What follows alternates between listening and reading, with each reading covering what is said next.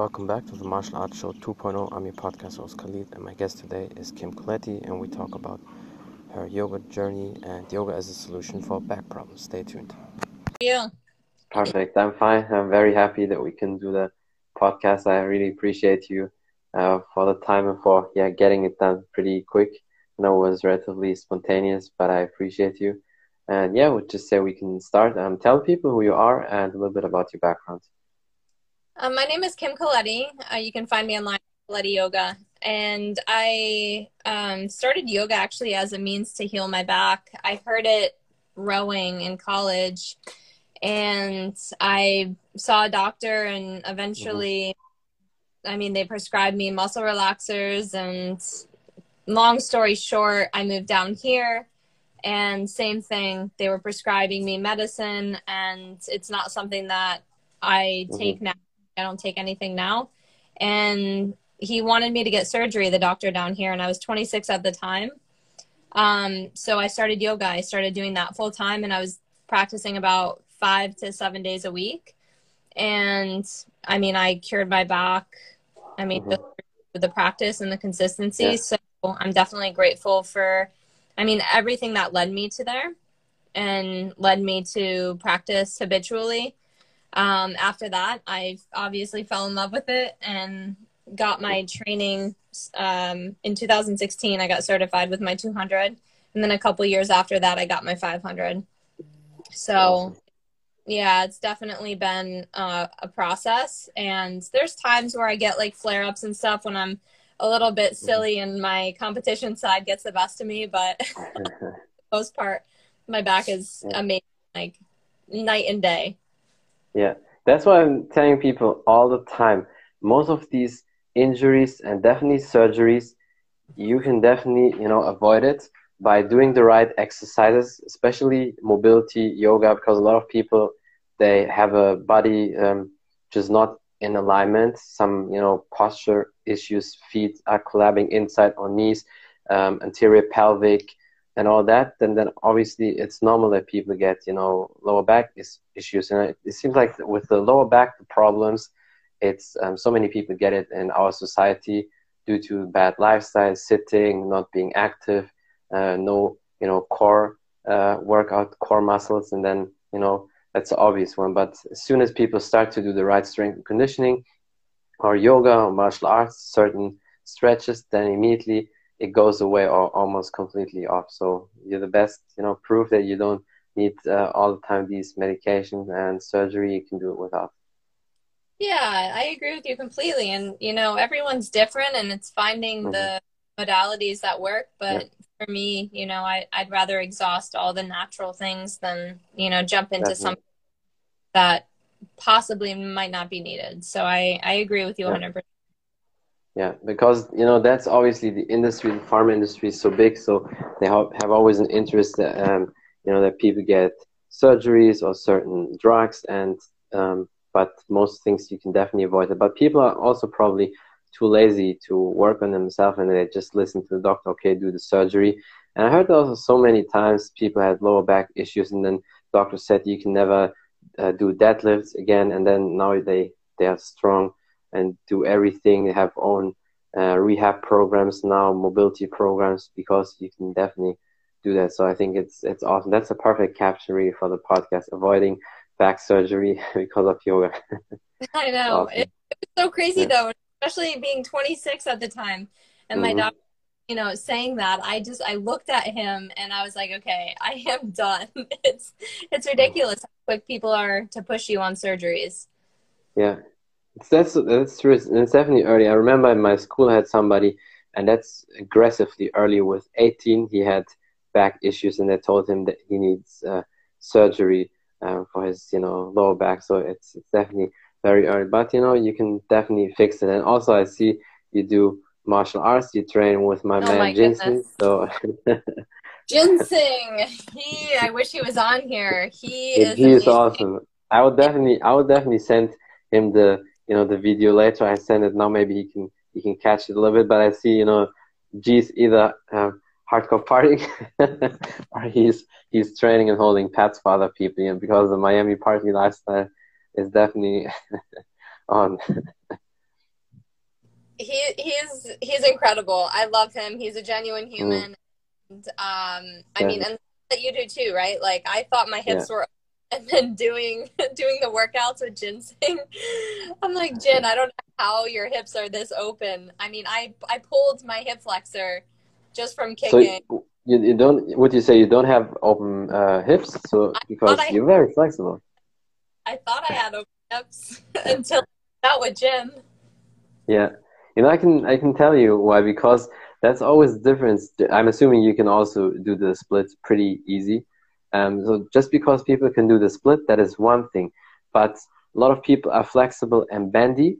But when they kick, when they do these things, it's the leg is up. But it, because if, if it's not drilled, you drop the leg immediately. And when you do the uh, kicks, especially the Thai kicks, you need to push and pop up, you know, your hips forward, and that's a movement. If you're not used to that, you will feel sore all day long. So I I've been over that too. So, but I'm I'm happy. You know, my hips are are used to it, so they can handle it. But at the beginning, it was definitely aggressive. it's I can't wait until my hips are not sore from that. But how many uh, weeks or months uh, are you doing it now? Uh, martial arts in general. So I'm only doing it one to two days a week, and I've been doing Muay Thai only for I think I'm on session like six or seven. Oh, so you you started a couple uh, weeks ago. Yeah, I worked in I worked with him about a few years ago at a gym that he was working at, and they closed down. So I only had a few sessions, and I actually got a concussion, so I wasn't able to hit anything, and it just hurt my But brain. not but not through not through martial arts, right? So nobody knocked you out. um, so yeah, and then I only had a handful of sessions with him then. Mhm. Yeah. Well, I can tell you from experience, it can take, it depends on how your body is, up to, you know, a year until people get over it with the, you know, um, hip issues. And you can get always sore, even I get sore from my martial arts training, but the, the most aggressive parts, when you really feel your hips, um, couple months up to a year, and then um, you're over it, then, because then your hips are used to it and you, you open it because you know and you can probably tell us the difference between yoga and martial arts because you do both now. In yoga barely you have um, poses or stretches where you really pivot on the foot and rotate and open your hip completely in a direction like this. And because when you kick you have to do it other than if you do front kick with every kick you have to completely rotate and turn like this and then push at the same time. That's why it feels so aggressive. Yeah, very, very much so. And I, I mean, you can add some, you know, mobility transitions and stuff like that to open up the Mhm. hips, but to have that force behind it, yeah you know, it's not, you're not going to get that Mhm. in bus for sure. Yeah, and I mean you're a perfect example. So it, I'm glad I can talk to you now about that because uh, people assume a lot of times whether it's somebody who does yoga or ballet or so, because p- these are very flexible people uh, normally. So you can definitely kick high, but it's did you uh, feel still the difference uh, in power? Because just because you can kick high doesn't mean there's automatically uh, power behind the kick. Oh, 100%. Yeah. And then when you start to actually use your hips, Mhm. it's, it's almost like one, it's more natural and it's more fluid. but Yeah. two, like I standing leg, that was able to was able to work together, I guess. I don't know if that makes sense, but Yeah, yeah. I was just kicking with my knee. I Mhm. felt strain in my standing hip flexor. Yeah. Then it just actually used my hips and pivot at the same time. Yeah. It's almost And like what, my hips if I didn't do that. Yeah, that's definitely true. And uh, what leg is stronger, your your left or your right leg? Oh, my right, but I barely have even kicked with my left. We're just So, I've yeah. only like had one lesson where I added a couple left kicks. but, uh, that will definitely come. G, if you're listening, you definitely have to touch, her with with the left leg for sure. but that will come with the with the time. I And think um, coming month. yeah. hmm No, I, I mean he would definitely do that with you a lot. You will get used to that. Also, spinning kicks, knees, all that. So it will come. And did you also feel in the kicks because it's very common. And sometimes with certain yoga poses like the frog, also you get that you know a trigger point in the glute where the piriformis muscle is, the pocket muscle. So you feel that trigger point where it really hurts, like somebody uh, puts his finger in on the glute and you really feel that. I haven't felt that yet. Okay. So maybe yet. there's there's maybe there's two two two things. Either because of your yoga training and your flexibility, it probably will not happen. Um, if you you never had IT band issues and you stretch all the time, do the right exercise, I think you can avoid that. Because uh, one reason why people feel is when they have um, issues with the IT band. And I'm assuming with your yoga practice, you probably take care of that as well when you when you cross over the legs and uh, bend to the side and all that, right? Yeah, we definitely do. Um, I'm not naturally flexible, so in, and That's I good. I do a lot of weights, so I'm actually in a time right now where when I go into my yoga practice, I'm really like really really tight. So hamstring, glutes, um, hip flexors, IT band, all of that has been mm-hmm. Or has been tighter than usual. So yeah, um, but yeah, we we target all of that in class. Mm-hmm. Yeah. I think you also said something very important and interesting for a lot of people. Um, most people assume all the time when you do yoga or martial arts and somebody can do the split, we are all hyper, uh, you know, flexible and have hyper mobility. But in, mo- when, uh, in most cases, it's it's not really true. Most people are, you know, normal. They have a normal flexibility, and we worked ourselves into that. And I'm glad I'm not hyper flexible because one thing, and you maybe saw it also with certain clients, is you have um, lack of control and less power, especially when you kick. These are the people that just, you know, can lift the leg up, but it drops immediately. There's no control behind that. Mhm. Oh yeah. I I have a hard time actually maintaining control too. challenging. I mean, the, the rest for you will definitely come with the time with the with the kicks, definitely. Um, and before we dive more into all the details of your training and you know how you work out, how did you get into sports or exercise as a kid or teenager? Did you play some sports or did you start a little bit later? Yeah, I, I played sports when I was growing up. I played um, soccer and then I tried tried basketball. That didn't work. Um, and then in high school i played soccer. I rowed so i did crew. And then i also did um, volleyball. Mm-hmm. and volleyball stopped in high school. And then in college i just i rowed. I went to college and rowed for a year and a half until mm-hmm. i hurt my, and then uh, which I, I hurt rowing. And then yeah I, I mean I, i've always been active mm-hmm. and did you uh, grow up in in florida or in another state connecticut oh okay mm-hmm. so be- because a lot of people when they grow up here in, in florida or miami um, they are pretty active because of the lifestyle there in the beach and, and all that. How is how is that in Connecticut? Are people very active or are they more the, the lazier people? How is it there? No, they're pretty active. Um, you know, and in school, like it was mandatory something. So, mm-hmm. uh, you know, I it was definitely I think more so um, people were active as children there just because you were in, you know, you weren't in a city. Um, but I went to college, you know, same thing. There's people running and, and biking and, you know, very, very active in the cities as well. Um, so, you know, I, I was definitely fortunate also, you know, my dad was pretty active. So just growing up with him and yeah. water snowboarding, all of that stuff, you know, I, I definitely was always doing something. Yeah, that's great. So you didn't have a hard transition when you were a little bit older, starting with weightlifting, yoga, and now yeah. martial arts. Yeah. Yeah, it was just supernatural. Not that obviously room for improvement always, yeah. right?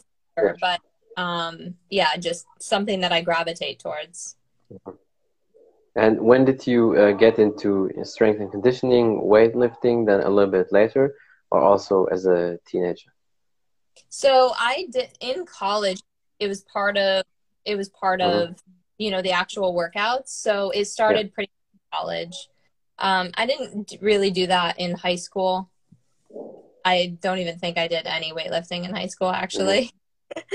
um, like very little, but yeah, yeah. It, it started in college. Mm-hmm. But I think also if you do that before you're 16 or 17, it's not that good. I mean, you can condition your body with body weights at that age or TRX bands, pull ups, dips, stuff like that. So that's more enough. And, and if you start lifting weights with around 16 plus, that's, I think, okay, you shouldn't do that too early, in my opinion. Yeah, I agree. And when you started yoga, was there um, a reason for that? Because uh, in America, yoga is pretty big, especially in the last 10, 15 years. Did you see, you know, any um, posts on social media or did you know some great yoga teachers or uh, why did you start yoga? Um, as I said, you know, it was again the means to recover with my back. Um, mm-hmm. I did start in in college. I tested out a few studios so I would sign up for, you know, the trial weeks and everything and get a feel of the studios. And that's when I really started falling in love with it. And then when I moved mm-hmm. down mm-hmm. to Florida, I, I mean, it was just because they're around. I mean, yeah. you're exposed to it. So I would mm-hmm. um, go five to seven days a week on yeah. top of, you know, working awesome. out that stuff, which was a lot because I was doing manual labor at the time. I was working on boats. So it was a lot of exertion just physically with my body. Yeah. And, and that probably attacked your back a little bit as well, right? Especially if you if, if you didn't have the right body posture. Because I know that from certain people, and I had that also quite a time. But when I fixed, you know, all that, um, it definitely you feel the tightness in the lower back, especially let's say you lift something up and you you're not in the proper position and you do that for a couple hours. Uh, it's probably very bad. yeah, yeah, it was definitely. I mean, I was to the point where I tears every day, you know, coming back from work. And I mean, again, walking on a beach wasn't an option because it just hurt so bad. And mm-hmm. once I started yoga, it would slowly get better. And it was, you know, a, a process for sure. Mm-hmm. And you know i'm i'm forever grateful for that and even the past couple weeks i've gotten out of my routine a little bit mm-hmm. you know life happens, right? No one's perfect. Yeah. But my consistency and my practice, I can tell, you know, my my body is affected. So for yeah. me, everyone's different, you know, minimum three times a week practice. Mm-hmm. Ideally like to do four. Um, but yeah, three times at least and you know, I can maintain my back. Well, that that's really good. So I, I like that you have a you know routine and try to work out as much as possible. And in what uh, time frame did you uh, fix these issues uh, with your back? So probably around a year, or did it take longer? Um, you know, I think it took longer. Um, personally, so I started with with vinyasa yoga, mm-hmm. and that has been amazing. It was pretty much always in the heat and then about three and a half years ago, I started Ashtanga. And that's when I really saw my back. Not that vinyasa didn't help because it did. It was a huge, a huge progress in what, you know, where I was before. But then once I started that sequencing of Ashtanga where there was a lot of extension and flexion, mm-hmm. my back escalated and and the growth that happened with my back and like the healing and just the amount of back bends that I could do and how good I felt with back bends was just I mean amazing. So within 2 years it took probably like 2 years where my back got really really yeah. in deep back bends and that was mm-hmm. after you know 6 years of regular you know vinyasa. Yeah. And would you say to fix the lower back issues or in general you should mix it up with strength and conditioning with weights or kettlebells because there's one thing a very common thing with yogis um, many yogis they don't do anything else besides yoga and then they also had issues and as soon as they started lifting weights and doing proper um, strength exercises and then they fixed also their lower back um, problems. Because when you do certain yoga poses you're sometimes very aggressively in back bends there's a lot of pressure on the discs and if you don't strengthen it it can become a problem. No, I agree. I think that there's a balance, right? You want to you want to find the balance between strength and flexibility and yeah. that mobility is what's going to I think help. Um, you know, I think that you're right. A lot of yoga practitioners or teachers are very hypermobile and the strength in the joints aren't there. So again, that balance is going to be different for everyone, but I I truly think that, you know, resistance and strength, you know, if done properly, just like yoga, if done properly, it will benefit you. You know, mm-hmm. because a lot of yoga po- and you know, again, we're just talking about the poses of yoga, not all of the other aspects and breathing of yoga and all of that stuff. That's a whole nother conversation. But um, you know, they can be done incorrectly where people actually hurt themselves. And if you yeah. focus on more directional movements and you focus on more of like how the body actually is working in the poses, you're going to find a lot more healing benefits. Um, yeah. Say that, you know, everyone's going to get there right away, but, you know, to really understand what your body's doing in the poses is, I think, super important. Mm-hmm. And did you do uh, specific exercises um, to fix these uh, back issues? Um, so I did, I did do physical therapy. Mm-hmm. Um, but honestly, I pretty much, yes, I did physical therapy for a while. I did that for about like three months. And then actually, I think it was about four or five months. And during that time, I was told to stop yoga altogether. So I stopped mm-hmm. yoga mm-hmm. for about three months and then started incorporating it again. And when I started incorporating it again, I actually excelled a lot quicker. So then I stopped doing really all of the exercises in PT because a lot of them were incorporated in the classes already. And then I would do that. And then I still to this day see a chiropractor that does more mm-hmm. functional modalities. So he does a lot of fascial release, he does a lot of cupping. Um, you know, deep tissue work. And, you know, he's great. And I see him once a week still, just for maintenance in my whole body, not even just my back. And, yeah. um, and then the yoga practice itself has a lot of, you know, mobility exercises as well as, um, I guess you could say therapeutic or physical therapy style movements that you would find, you know, in a physical therapist. Um, practice but yeah i mean I, right now i don't do any extra exercises other than the the weights the resistance in my workouts yeah. and yoga and how important is stretching also for that and also stretch because some people still forget you should also stretch your back and even the lower back. And, and I know at the beginning it's not that easy to to find it the right way how to stretch the back because we know hamstring you can stretch that and all these other muscles. But with the back, some people have issues at the beginning. But it's also important, even though you have sometimes pain in your back, to still stretch it. Yeah. Um, and again, there's active and passive stretching, and everyone's different so i don't like i'm so hesitant on saying you know one specific way. You really have to figure out one what's wrong with your body. Not wrong in a negative way but what are your strengths and what are your yeah. limitations? And then what makes your your body feel good? Like what what actually makes it feel better? And then mm-hmm. once you establish that you can you know really find like a good program for you. Um, I love like even if you have bulging discs and the, the discs are pushing backwards, again, this is all dependent on the person's body and how it feels, but flexion and extension is great because you're increasing spinal fluid. So yeah. to find, you know, to to do that even just in the mornings or I'm sure you've heard of like spinal waves and yeah, you know, yeah. thing like just moving your spine is so yeah. helpful now the ex- and it's hard at the beginning. It's hard in the beginning, and the extent of the degree of flexion and extension might be very minimal. Like when I yeah. hurt my back, I was doing cat cow, which is just simple flexion and extension, mm-hmm. barely passing neutral. So you can still go into those exercises with a very small degree of movement, you know, and you're still getting that spinal fluid moving.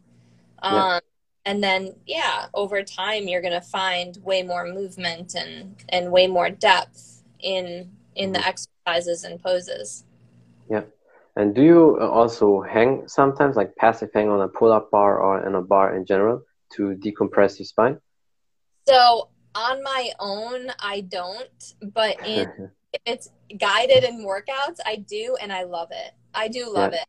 It's It feels really good. Oh yeah, Yeah. hang incredible. Mhm. Um, I've also done like the traction table where you Yeah. get strapped in.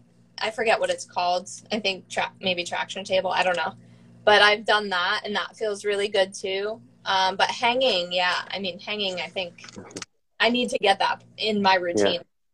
And it gives you also some, you know, grip strength and uh, Oh, yeah. forearms. So it, it was definitely good for me. It's perfect. I have my pull-up bar uh, downstairs, so I always hang. I do passive hang five to seven minutes in the morning. Um, then yeah, everything feels loose and goose, and then you can kick people in the head. So that's Yeah. Five to seven minutes in the morning. Yeah, I work myself up because I uh, read once and also saw some people on YouTube. This is how important it is for the spine. Back then, for me, it was, and uh, I have now found um, Kelly, um, um, Callum, and, and Helly, and they they have a great rehab program. And I had them also on my podcast. I think you connect yourself with them that because Helly had some issues because um, of a car accident. Somebody crashed in the car from behind, and then you know when that happens, you fall over like that, and then you know you can sometimes the the disc gets uh, you know compressed, and Mhm. then uh, she had also some issues with it. She fixed it all, and then I saw. Um, then I saw a video from from Callum. He does the the spine waves, and he has a great control Yeah. with that. And when I saw all these things, I thought it, it definitely makes sense. It's very important. I never had issues, but I definitely felt like it was, you know, sometimes all tight, and you you get tired a little bit more there. And I always want to optimize my training and want to improve all the time. And then I did that. I started first like because I could do 20 pull-ups, so I had uh, grip strength for a minute to hang. And then I worked my way up to five minutes, and then seven minutes in in a row to hang. Just you know, passive. And I do that two ways sometimes. Sometimes I leave the toes a little bit in the air, so feet forward, and sometimes also toes just touch the ground, and you just hang and just stay in that position. And then you can move your um, upper body back and forth to really feel it, engage the muscles, and that's what I do first thing in the morning before I start everything, and you feel perfect. That's awesome. Yeah it is very important. What I also use, I'm sure you probably heard of that. I, I yeah, I think I have it here. These lacrosse balls. Um, this ones, hmm so you can you can really uh, roll them over, you know, your trigger points, especially on the neck and shoulder. I use that a lot. Then foam roller, and sometimes just you know cracking the back. And I know uh, yogis they use that yoga wheel. It's really good, you know, for for the chest corporate to open it up. That's so important. And resistance bands. So always, I'm a freak when it comes to that. I love all these details. You sometimes you can get crazy with that. There's so many contraptions out there, and yeah, no, Yeah. I love using a lot of them. There's a lot, a lot of good tools for sure. yeah. And um, how do you train? How is your workout routine structured? Do you divide it in one day yoga, next day strength and conditioning training, or do you do the same th- um, things at the same day, yoga and later strength and conditioning training, or how do you train? So ideally, I would like to have it more separated, um, but Mhm. because just my work schedule and the time I have free, um, I tend to HIIT my yoga practice in the Yeah. morning, two to three days a week, and then some some of those those days I might actually do like my hit workouts too Mhm. Um, obviously with strength, you know, incorporated in, into those. And then like on, you know, some of the days, maybe I add in like a hot yoga class or something because I want a little more just like, because my morning practice, my morning yoga is more strength oriented and more back bend focused. And then maybe one day a week because I can't be in the heat too much. I mean, I Mhm. love it, but for my body personally, I just get so depleted. So I try to hit the like a hot yoga class maybe one day a week, um, to kind of get that extra, you know, flexibility. And then on top of that, I'll do Muay Thai like at the beginning of the week and at the end of the week just to give myself Yeah. a little break. Mhm. And then on Saturdays, I generally do CrossFit, which is more, it's more body weight on Saturdays. So it's not Mhm. too, it's not too crazy. Yeah. It sounds like a lot, but it's you know for my body, it's not like it's, it's not normal. To, yeah, trust me, I, I definitely feel you. People always say, "Oh, you do so many things," but when you love workouts, when um, you know working out, it's it's your passion. Um, then then you do that. I I train three times a week my strength and conditioning, and three times a week martial arts, and I have an A and a B week. The A week for strength and conditioning is just basically like bodybuilding, exercise more really for the strength and power, and the B. But I still incorporate always at the end of the workout one explosive exercise. When I have leg day, I do box jumps. When I train, um, you know, chest, upper body pressing exercise, then I do very explosive push-ups on plates. And um, when I had back day, I do the rowing machine, um, very explosive. So always one explosive exercise. And in the V week, I uh, completely train functional um, ropes, kettlebell, and a lot of body weight explosive workouts. And then, yeah, that's how I divided yoga exercise. I incorporate them in my stretching after martial arts. So I definitely know it always sounds a lot, but it's very normal for us. yeah. Yeah. And then too, the endurance and the, you know, I think that just, it, it builds. So, yeah. you know, again, everyone's different and it's finding the balance that's, that's right for you, you know? Definitely. Yeah. And, um, yes, is there anything else maybe you want to say? Some last uh, advices or tips for the people, especially when somebody is maybe dealing also with the same issues like you had or something you want to promote? I would say the biggest thing, right, is consistency. And like, again, everyone is different. For me, I can jump into something, whether, because I mean, I'm plant based, I'm very unprocessed, um, mm-hmm. you know, and that works for me.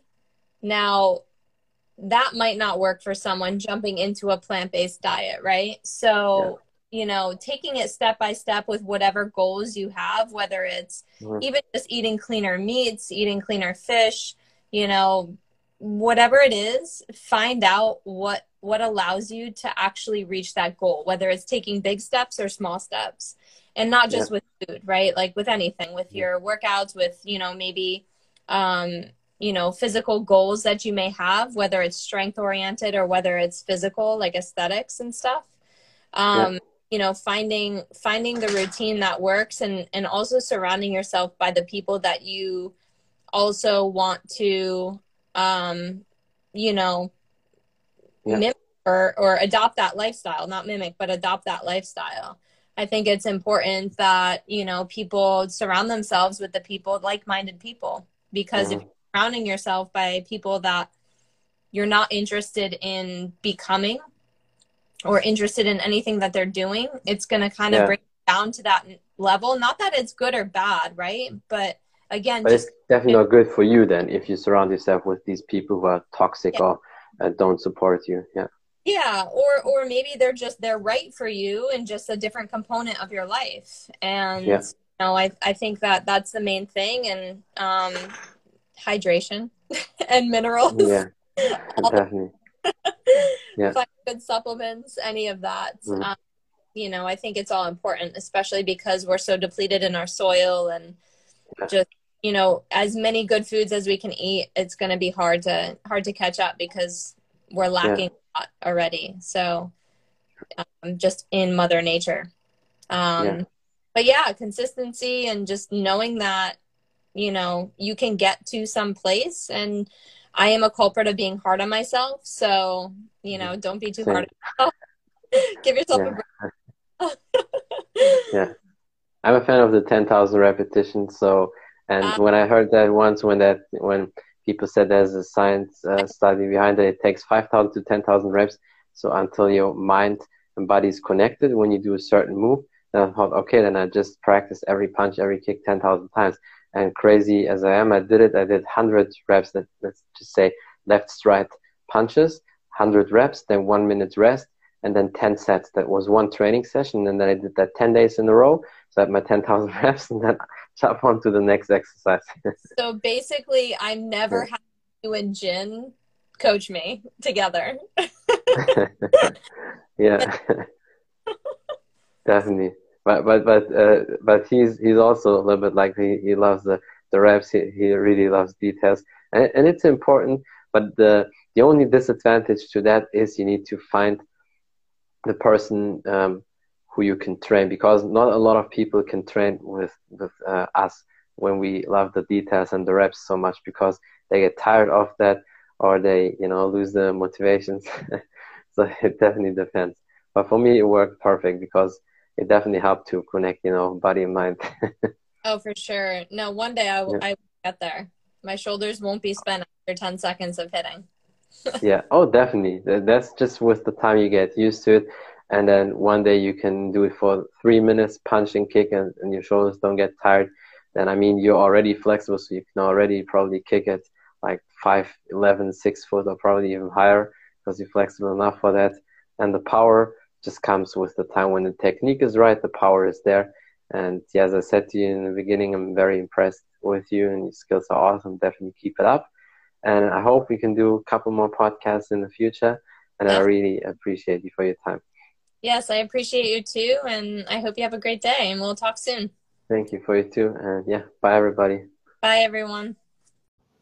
That's it from the Martial Arts Show 2.0. I'm your podcast host Khalid, and my guest today was Kim Colletti, and we talked about the journey into yoga. Yoga is a problem solver for back issues, her training, and many more things. Thank you for watching. Thank you for listening. Don't forget to follow her on Instagram. Follow me on Instagram as well. Just type in Taekwondo Artist and you will find me, or listen on Spotify and iTunes, The Martial Arts Show 2.0. You will find me there. Thank you for the support. Until next time, bye everybody.